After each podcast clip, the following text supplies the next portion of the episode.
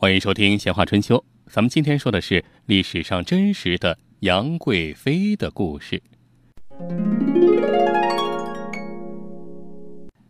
人们印象中的杨贵妃啊，顶着古代四大美女的桂冠，有着为人津津乐道的这样的传说和故事。故事在传说中不断的添枝加叶，甚至无中生有，于是离她的历史真面目就越来越远了。咱们今天就说说历史上真实的杨贵妃的一些事儿。杨贵妃一说到杨贵妃叫什么名字，那相信很多人都会说，那叫杨玉环啊，那还用问？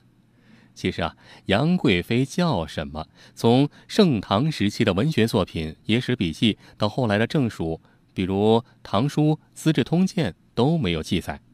直到他死后约一百年，晚唐人在《明皇杂录》中才第一次说杨贵妃小字玉环。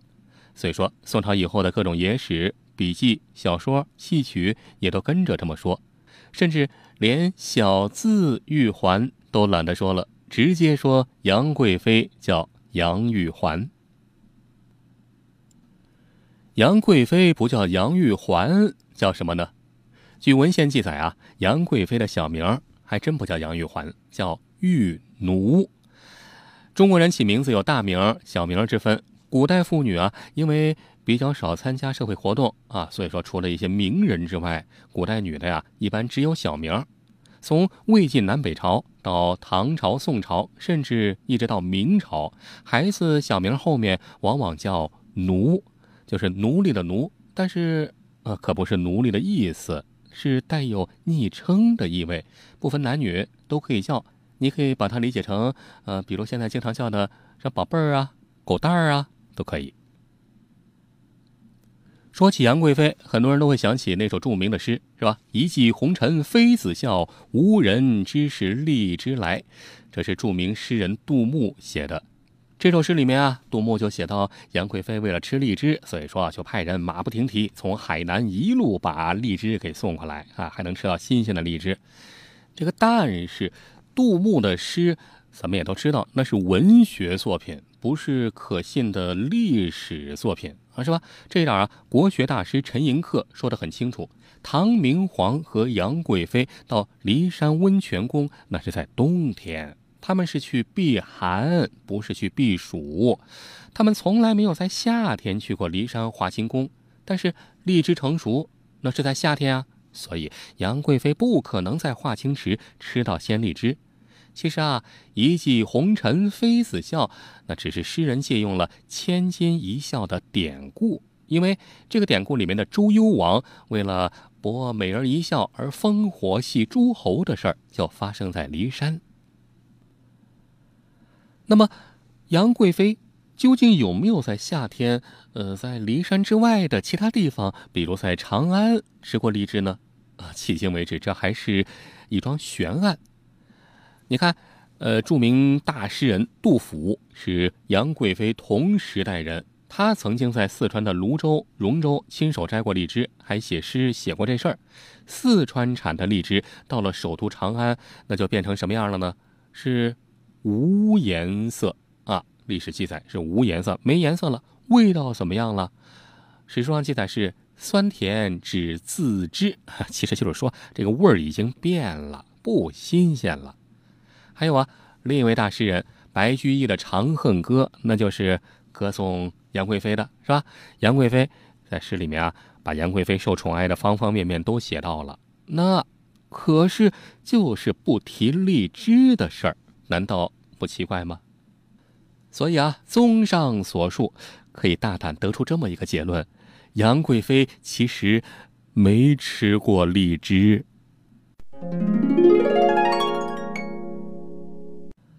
好了，再说一个火爆一点的内容：杨贵妃的情敌。不知道您看过这个京剧《长生殿》没有？《长生殿》里面啊，讲了杨贵妃。有两个情敌，一个是，呃，宫里的另一个妃子梅妃，梅花的梅；还有一个，太刺激了，是他亲姐姐郭国夫人。那怎么会是他亲姐姐呢？那话说，杨贵妃自从入宫以后啊，经常在老公唐玄宗面前称赞她的姐姐郭国夫人，那相貌长得是如花似玉，天下无双，简直比自己还漂亮。你说你吃饱了撑的，在自个儿老公面前说别的女人漂亮干嘛？这不影响夫妻感情吗？哎，何况老公还是皇帝，得这下激起唐玄宗的欲望了。这皇帝嘛。富有四海是吧？当然是要风得风，要雨得雨，要女的有女的，要男啊他不要男的是吧？于是这唐玄宗就轻而易举的，这哪有猫儿不吃腥啊？是吧？唐玄宗也不是个省油的灯啊，于是就轻而易举的利用自己的权力地位啊，就和杨贵妃的姐姐郭国夫人发生了关系。这么一来，杨贵妃和姐姐这俩人就反目成仇了，成了情敌。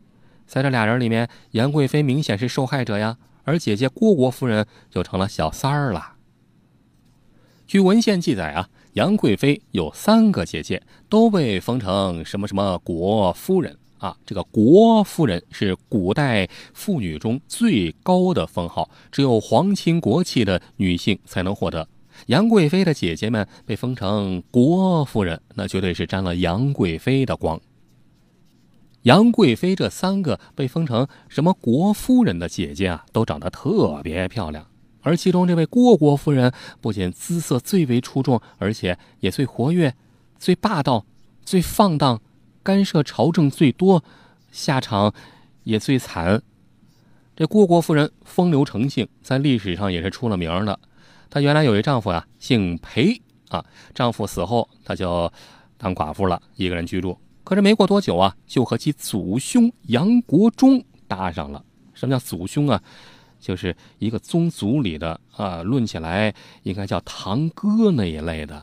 呃，那算是乱伦呐。在那个时候，你想想，到了京师以后，这俩人还不避讳，继续保持着通奸关系。有时候经常是出双入对，以至于路人纷纷侧目，背后指着脊梁骨骂呀。这大诗人杜甫还专门写了一首诗，叫《杨花雪落复白萍》，这意思就是讽刺杨国忠和鲁国夫人的这种乱伦行为的。鲁国夫人虽然是臭名昭著，但是她的风流和漂亮却成了诗人和画家的天然素材。这艺术家嘛，都喜欢这个，是吧？唐朝著名画家有一叫张轩的，就画过一幅画《鲁国夫人春游图》被称为十大传世名画之一。如果您家里有一幅这画，那就发了。咱们继续往下讲杨贵妃的故事。在民间传说中啊，说杨贵妃和安禄山，哎，这俩人不清不楚，这有一腿。那据《资治通鉴》记载，说安禄山有一次过生日，唐明皇和杨贵妃都赏赐了厚厚的礼物。三天之后，杨贵妃把安禄山召进后宫，办了一场喜儿会。什么叫喜儿会啊？那就是这个，呃，首先杨贵妃把安禄山认成自己的干儿子了啊，认成干儿子之后，得举办一个仪式啊。这过去小孩儿不是出生之后得下水洗洗吗？是吧？得洗干净了。所以说，就举办一个喜儿会。可那个洗小孩儿的安禄山这时候都四十好几了，那那那也洗，用锦袍啊，就做了一个特大的一个袍子，呃，就裹住安禄山，让好多宫女啊一块抬着，拿着这个轿子抬着安禄山，然后满后宫乱转，后宫一片是欢声笑语。唐明皇下了班以后啊，呃，就是下了朝以后啊，还专门跑到后宫来看了看，亲自前来参观。不仅不生气，反而很高兴，又赏赐了杨贵妃一些喜儿钱，也重赏了安禄山。据说从此之后啊，安禄山就出入宫廷就非常的自由了，甚至啊，经常和杨贵妃一起吃饭呢。啊甚至据说有时候晚上都不走啊，就就住下了。呃，这么一来，这消息就传出去了。就成了唐朝一大丑闻了，这事儿甚至后来传到了唐明皇耳朵里，唐明皇只是哈哈一笑，说：“这不可能，你们都想多了啊。”这件事究竟是真是假？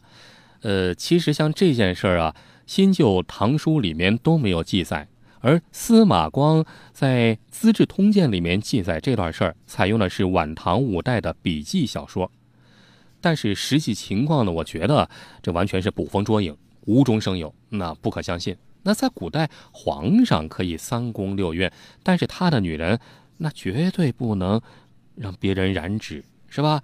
能够出入皇上后宫的男人分成两种，一种是皇上，还有一种就是太监，那得把关键部位给割掉。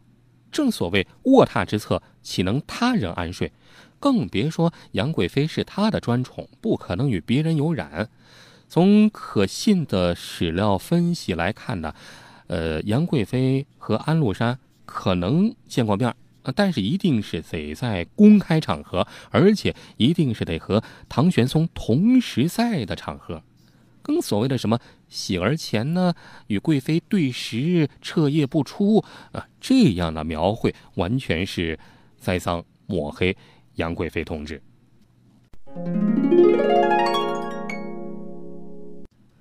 据史书记载啊，杨贵妃那古代四大美人之一嘛，闭月羞花里面的羞花是吧？起初一开始嫁给的不是唐玄宗，嫁给的是唐玄宗的儿子寿王李瑁。后来这儿子孝敬他爹，就把杨玉环呃送给他爹了，进宫成了唐玄宗的妃子。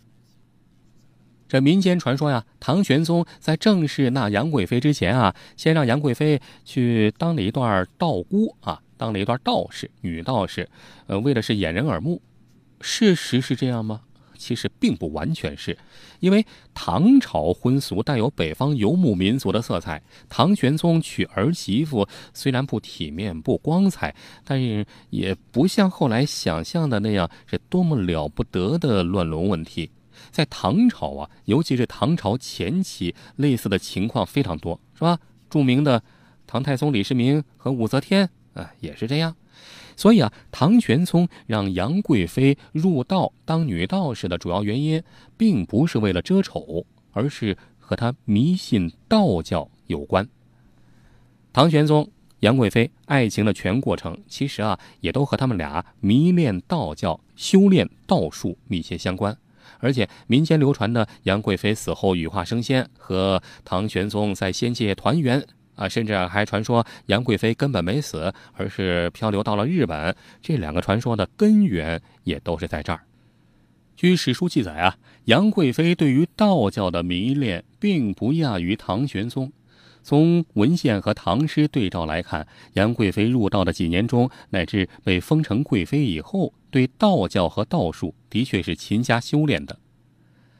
唐玄宗为了求得长生，也为了祭祀方便，就把寝宫和斋殿建在一起，称为长生殿，又叫吉灵台。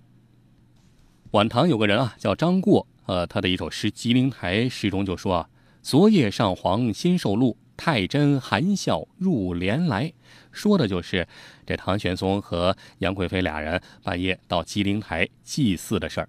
由于吉林台和长生殿不分，斋殿和寝殿不分，所以啊，这俩人的这个夫妻生活和尊崇道教、求得长生的宗教体验也密不可分。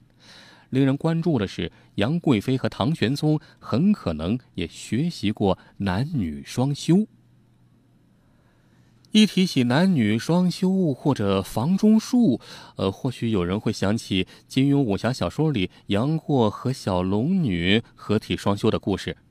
其实啊，这本不是什么阴邪之术，而是道教里面的一种双修的功法，据说是用来可以求得长生。道教文献啊，呃，把这种功法说得很含糊、很神秘。啊，但是有一点是必须的，那就是参加合体双修的一男一女，必须都得是虔诚的道教信徒，必须达到了一定的功力，必须心无旁骛，心无邪念。杨贵妃和李隆基啊，就是杨贵妃和唐明皇啊，都具备了这样的条件，这就为俩人的爱情注入了神秘的活力，成为他们谁也离不开谁的重要因素之一。